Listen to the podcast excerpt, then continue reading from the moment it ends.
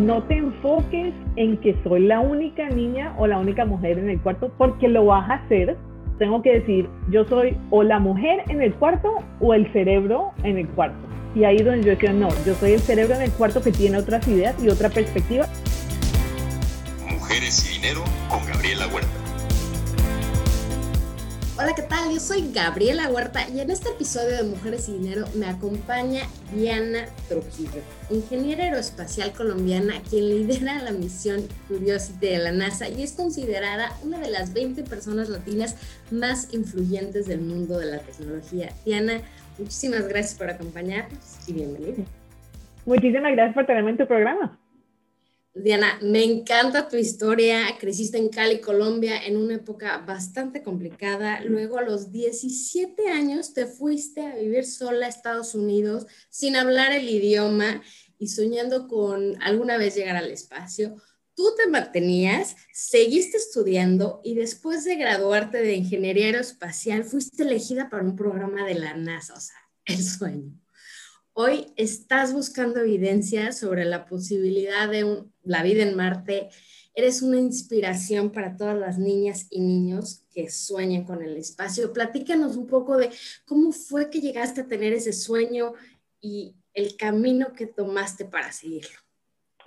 Bueno, el sueño empezó en Colombia como tú dijiste, eh, yo nací en una situación en Colombia donde las cosas eran muy difíciles, ah, teníamos conversaciones de Ah, espero que llegues a la casa si escuchas eh, un tiroteo que tienes que hacer, unas cosas que uno como niño es, es, algo que uno no puede comprender y le da mucho miedo.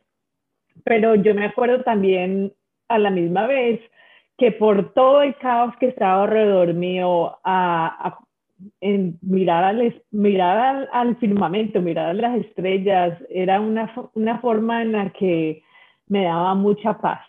Me da mucha risa decirte esto porque a veces me pongo a pensar, uno se, se ha puesto en el paso, mira, mira hacia a la noche, mira las estrellas y uno dice, no pasa nada, no pasa nada, pasa todo, todas las estrellas, los planetas, todo eso está pasando afuera en una perfección, en una claridad, en una coordinación y armonía que no se ve en ninguna otra parte, por lo cual en ese momento para mí uh, quería entender cómo es que funciona todo eso, cómo es que es perfecto, cómo es que hay coexistencia con todas estas uh, cosas afuera que son muchísimas grandes, muchísimas más grandes que yo. Y uh, me vine para Estados Unidos, como tú dijiste, 17 años no sabía el lenguaje y cuando llegué acá me di cuenta que esa esas ganas de aprender de cómo todo funciona era una posibilidad.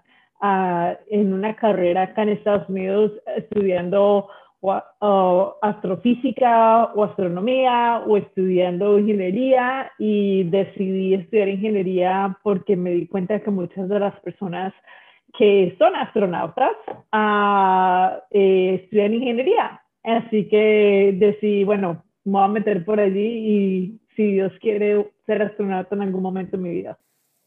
Y luego hiciste carrera en la NASA, un sueño de verdad. Pero cambiando un poquito de tema, alguna vez dijiste que el ser mujer te hace mejor en tu trabajo, ya que puedes ver cosas que otros no. ¿A qué te referías con eso? O sea, ¿cómo es que el ser mujer te da una ventaja competitiva en lo que estás haciendo? Pues mira, yo pienso que ser mujer eh, me da la ventaja competitiva porque estoy o me han acostumbrado, la sociedad me ha acostumbrado a que lo que yo pienso de pronto no es, no es en ese momento, de pronto, entonces como tengo que, todas esas cosas que tengo que batallar eh, y demostrarle a otras personas que lo que yo estoy pensando es lo correcto, uh, pienso que tener como esa necesidad de constantemente estar segura de lo que uno va a decir eh, me ayuda mucho a investigar más y entender más y, estar segura de lo que voy a decir es lo que, lo que encontré, lo que vi. Adicionalmente a eso te voy a decir una cosa adicional. Ser mamá también es, es algo que me ayuda porque a veces uno no se da cuenta, pero si uno le pone cuidado a la mamá, está haciendo siete cosas a la misma vez. Le está hablando uno, está haciendo la comida, está segura de que tiene la maleta, está segura, hey, mira, no te has puesto los zapatos y está de espaldas. Y dice, pero ¿cómo tú me estás viendo? y yo a veces me pongo a pensar que toda la habilidad de tener cinco, seis, siete cosas a la misma vez pasando es algo que no hemos eh, recalcado suficientemente a, a, las madres, que pienso que me ayuda también en mi trabajo porque yo tengo que ver cinco, seis, siete cosas. Eh, uno de mis trabajos con, con perseverancia, con perseverance, es que yo soy una de las directoras de vuelo, lo que significa que yo tengo 10, 15 personas hablándome de cómo está la situación de cada uno de sus, eh, de las partes del robot que ellos manejan y me están diciendo a mí, ok, tengo este problema, ¿qué vamos a hacer? Así que es como si tuviera las 5, 6, 7 cosas de la mamá a la misma vez, pero me toca entonces a mí.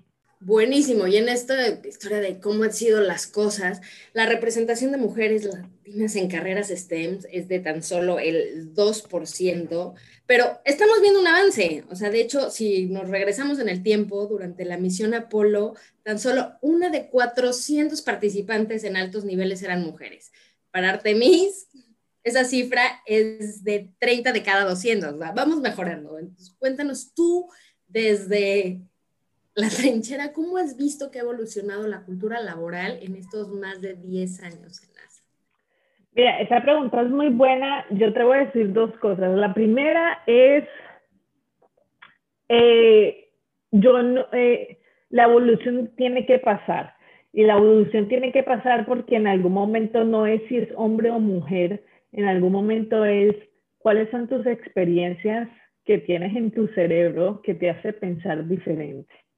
A veces la experiencia viene porque eres hombre, a veces la experiencia viene porque eres mujer, a veces la experiencia viene porque eres colombiana, o porque eres americano, o porque eres mexicano.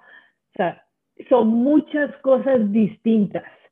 Y pienso que eh, cuando tienes un trabajo en el que estás haciendo lo que la primera vez de algo, no sabes lo que estás haciendo, así estés supremamente preparado. Pero en muchas de las ocasiones es de pronto parte de mi experiencia, parte de la tuya y parte de la de la otra persona combinada es la respuesta a lo que estamos haciendo que nunca hemos hecho.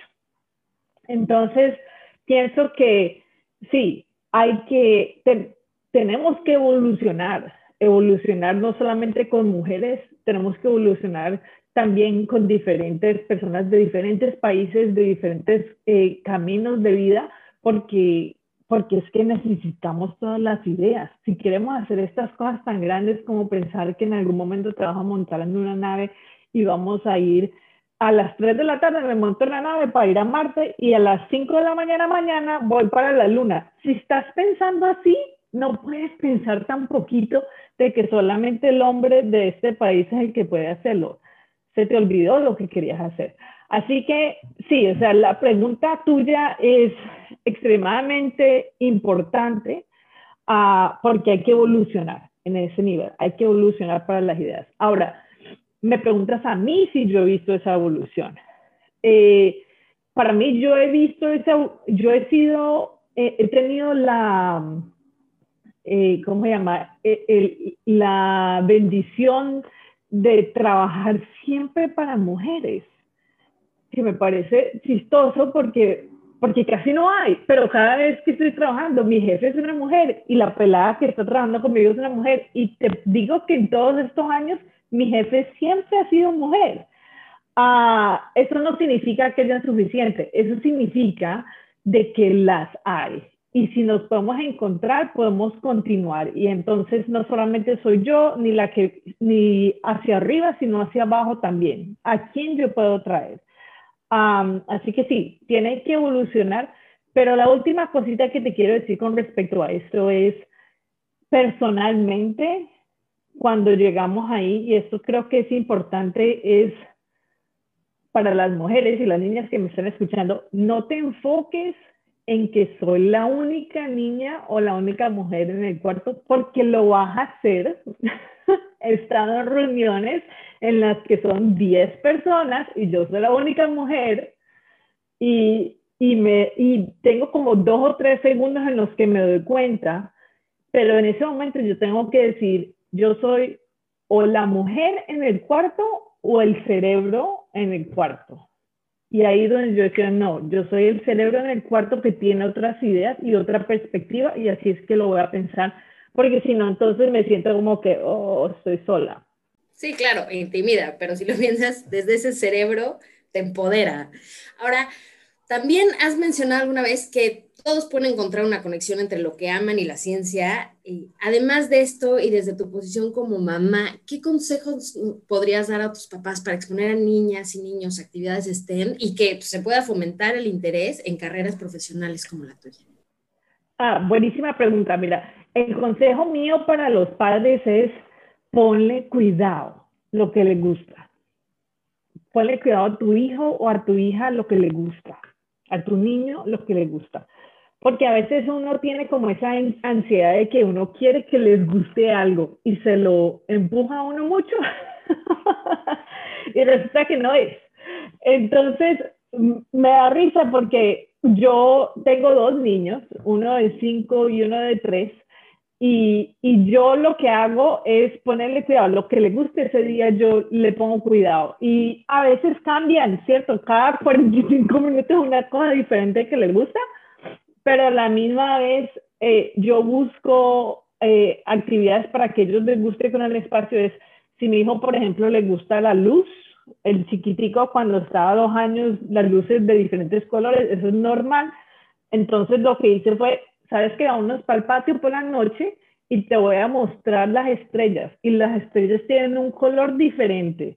Y, si, y entonces ahí mi hijo se puso a pensar, oh, el, el, espacio, y ahora sabe dónde está Marte, dónde está Júpiter y todas esas cosas cuando salimos a la calle.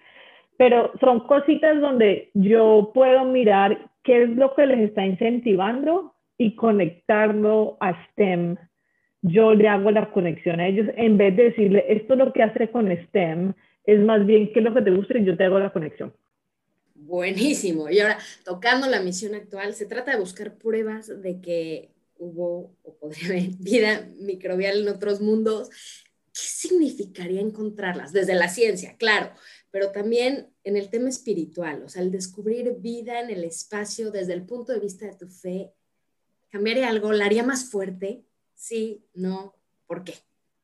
Bueno, yo pienso, voy a contestar esa pregunta diciéndote algo para que nos entendamos, que es cuando tú te vas, cuando tú viajas a otro lugar, donde tú no conoces la cultura y no conoces el lenguaje. Mira, por ejemplo, a mí me fascina, una vez me fui con mi marido a, a Japón, por ejemplo, y nos fuimos a, y nos fuimos a un viaje y yo no sé ni el lenguaje, ni la cultura, ni nada, pero estar en ese momento allí con esos cambios te hace dar cuenta de que hay muchas cosas chéveres de tu cultura y hay muchas cosas que podrían ser mejor de tu cultura y también de la misma forma en la que tú te comportas, porque ves que otras personas aprecian cosas diferentes. Entonces, si solamente es así montándome en un avión, ¿Tú te imaginas si yo te diría a ti que no eres el centro del universo? Que hay otras, que hay otras especies. Pienso que ese ejemplo del viaje solamente yendo a otro, otro país, pensando también muchas cosas en las que la situación de COVID-19 nos trajo a todos, pensar, introspectar cómo estábamos haciendo la vida, porque por todos los problemas que esta enfermedad trae te hace eh, reevaluar tu vida. ¿Tú te imaginas si te digo que no es solamente esas dos cosas, sino que no eres la única especie inteligente en el, plan en el universo? O sea, eh, sí, exacto, exactamente. Entonces, sí, del, para mí personalmente, el ángulo espiritual, es muy importante, va a ser un cambio para mí uh, porque pienso que me va a hacer la palabra, voy a entender más a fondo lo que significa la palabra coexistir, que no es mío, que no es tuyo, sino que es nuestro. que es juntos, que es todos compartimos un, el planeta Tierra. Todos, todos, eh, el planeta Tierra no está aquí para servirme a mí. el planeta Tierra está aquí y yo lo tengo que cuidar. Entonces creo que ese cambio tiene que pasar. Wow, súper interesante. Y ahora, para la misión actual, que está a punto de llegar a Marte, estás al frente de la fase de superficie del brazo robótico y de los instrumentos del aparato, pero ahora volvamos en el tiempo. O sea, al 5 de agosto de 2012 después de ocho meses en el espacio, el Curiosity se acercaba a Marte y aquí entras tú, o sea, Telecom. En tus palabras, un trabajo pequeño, pero con mucho impacto. Entonces, ¿cómo fue ese momento y qué diferencias esperas ahora? ¿Qué diferencias espero de Curiosity acá? Oh, bueno, primero, uh, cuando hicimos Curiosity era mi primera misión habían, tenía mucho nerviosismo, muchas cosas, porque no sabía exactamente cómo iba a funcionar eh, todo y cuáles eran las probabilidades de las cosas que pasaran mal. Uh, pienso que una de las cosas que va a cambiar bastante en este momento, voy a empezar por, la, por lo que va a pasar el jueves, que fue algo que yo quería hacer por mucho tiempo. Eh, la NASA siempre ha... Eh, mandado o la NASA siempre ha hecho programas en inglés de, de la llegada a Marte. El jueves eh, vamos a hacer el primer programa todo en español de la llegada a Marte, en la que vamos a relatar todos los pasos del robot apenas lleguemos la información, todo en español para que, para que todas las personas que saben el, lenguaje español también puedan participar en esto, porque no es solamente de un lado, sino de, de, de muchos lados. Bueno, adicionalmente a eso, una vez lleguemos, yo pienso que siempre me, pasó, me, me, pasó allá en curiosidad, estoy segura que me va a pasar acá, que es que no puedo entender la grandeza de lo que hemos hecho hasta que vea la primera foto. Porque lo que va a pasar es que va a llegar eh, la información y yo sé que llegamos a Marte, pero cuando uno ve la primera foto, cuando uno se da cuenta que estás ahí, eso yo creo que es donde va a darme el momento que yo necesito para darme cuenta que sí llegamos y llegamos bien. Claro, y así poder creértela con una prueba irrefutable de que llegaron. Ahora, pongamos que todo sale increíble en esta y otras misiones subsecuentes. ¿Cuál sería el siguiente paso en la exploración espacial? Pienso que ya tenemos que estar empezando con más seriedad llevar al ser humano al, a Marte. Eh, para poder empezar a no solamente mandar robots, pero ahora tenerla complementar el robot con un ser humano, porque en algún momento ya no podemos, hemos hecho bastante, pero necesitamos ahora sí una persona. Todas las cosas que nosotros hacemos como seres humanos, que los tomamos como cosa normal, es súper difícil con un robot. Así que tenemos que empezar a pensar hacia allá. Así será, vamos a ver. Y bueno, NASA es famoso por estar preparados para distintos escenarios, planear lo inesperado. ¿Cómo aplicas eso en tu vida personal? bueno, bueno, ¿cómo aplico eso en mi vida personal? Eh, yo soy una persona que siempre tengo plan B y C.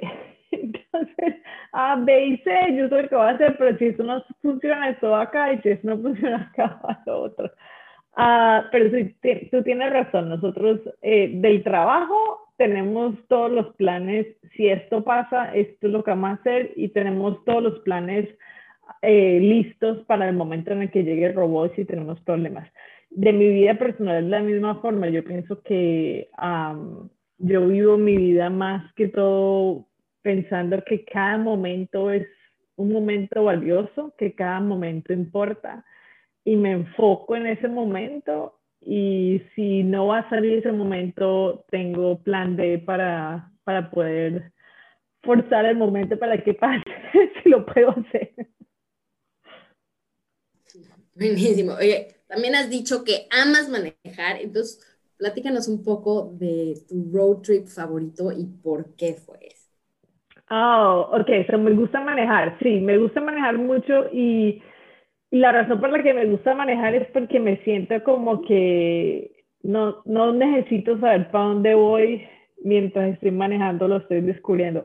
Es bien interesante lo que me estás preguntando ahora con las preguntas que me hiciste anteriormente, porque yo soy una persona que planea y como planea tengo plan B, C y D. Pero a la misma vez cuando me monto el carro no me gusta, no me gusta planear. Eh, me gusta como, me, me, da risa porque cuando yo me monto el carro yo siempre le entrego el celular a mi marido y le digo, tú dime por dónde vamos, porque yo me estoy enfocando en la manejada. Y no es porque me tenga que enfocar en manejar, sino que me gusta ver, hay como 100 cosas pasando enfrente mío, la persona, el perro, la, ¿sí me entiendes?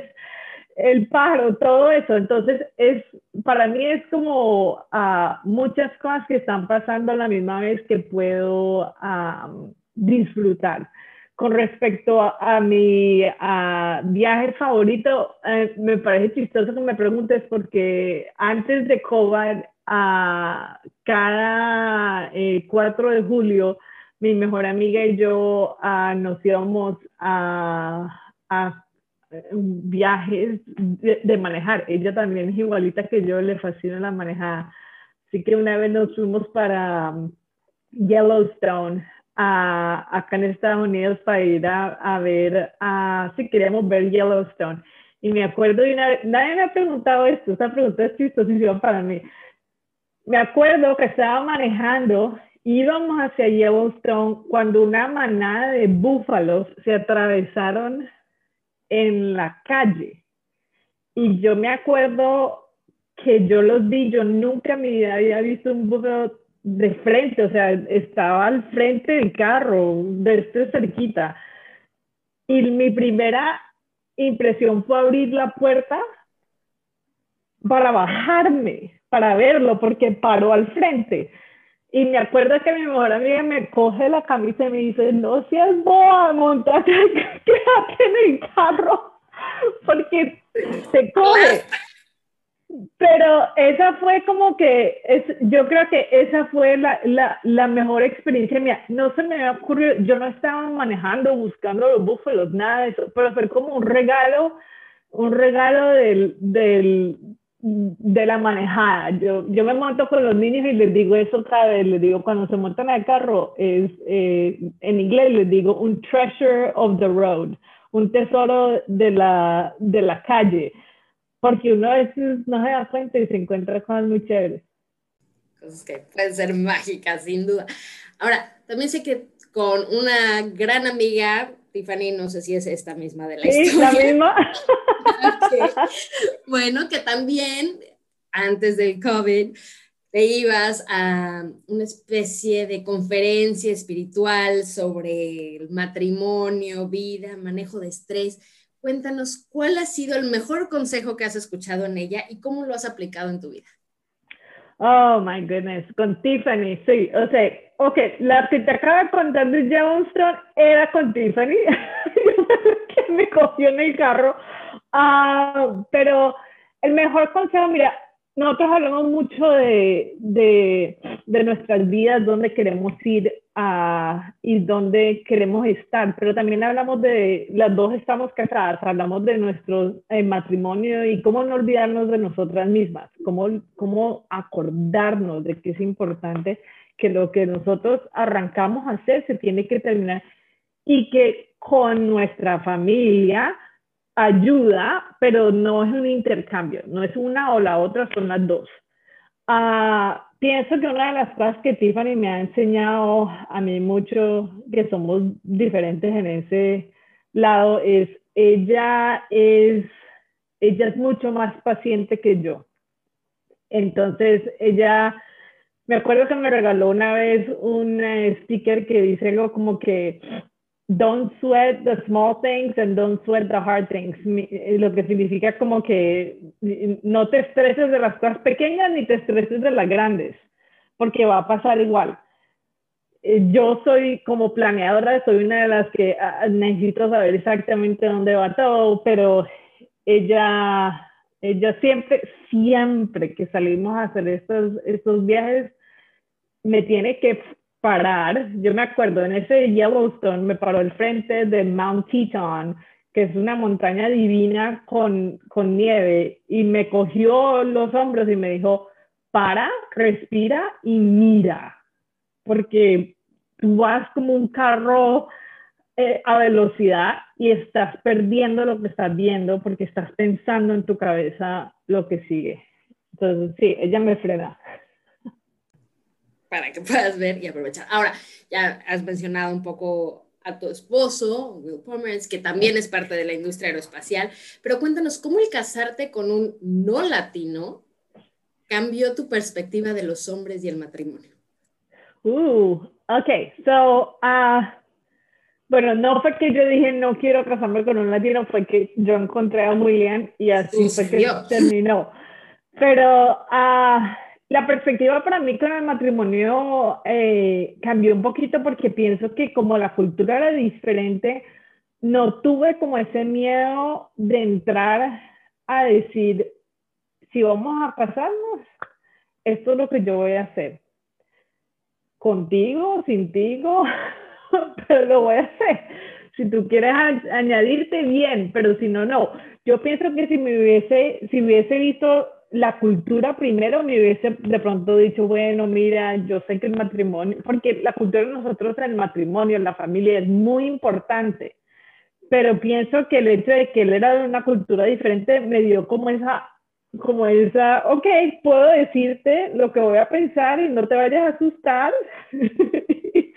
y entonces, sí, me dio esa habilidad de decirle de frente de una, estos son los planes para mi vida, puedes ser parte de mis planes. Yo me acuerdo que la primera vez que hablamos le dije, estos son los planes, si no te gustan mis planes, es mejor que no me vuelvas a llamar.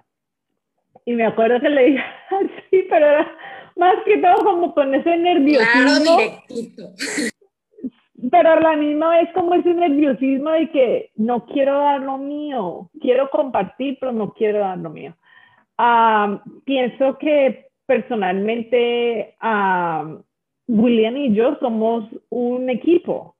Él muchas veces viene y me dice, mira, eh, ¿por qué no piensas en hacer esto? ¿Por qué no tratas otra cosa? Y pienso que la perspectiva que él trae a nuestro matrimonio es diferente a la mía, porque la mía, como, como, como buen latino, es de trabajar duro. Trabajamos duro, nos levantamos a la que tenemos que hacer todo, y yo me lo voy a buscar. La perspectiva de él, eh, como americano, también entra en, y estas son todas las otras cosas que puedes hacer. Yo, oh, puedo hacer eso y esto y esto y eso y entonces él me ayuda a entender el mapa mientras yo empujo a, mientras yo empujo la roca hacia arriba, ¿sí me entiendes? Sí, te entiendo perfecto. El mío también es extranjero y sí me ha abierto los ojos a muchísimas cosas.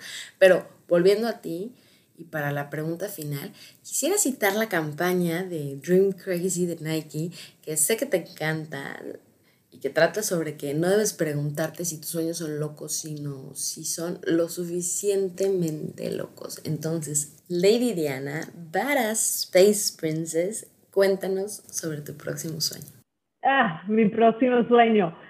No sé, yo te voy a decir que, te digo la verdad, mi sueño es que yo esté en, en, mi, en la control de misión cuando llegue la información que nos damos cuenta de que no somos los únicos en el universo. En ese momento yo pienso que cojo el micrófono y lo tiro y para afuera me voy. Al que sigue. Lo que venga de mi vida, porque pienso que si descubrimos eso yo estoy en ese cuarto, cuando la respuesta viene, nunca en mi vida se me va a olvidar. Ni a ti ni al mundo entero. Diana, muchísimas gracias por compartir tu tiempo y te deseo todo el éxito en esta misión. Muchísimas gracias por tenerme.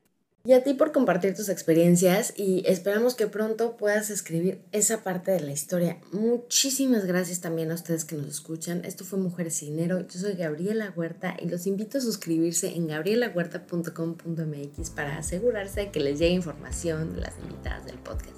Ahí También pueden contactarme con sugerencias y recomendaciones para próximos episodios. De nuevo, gracias por acompañarnos y hasta la próxima. Mujeres y Dinero con Gabriela Huerta. El podcast sobre las mujeres en el top.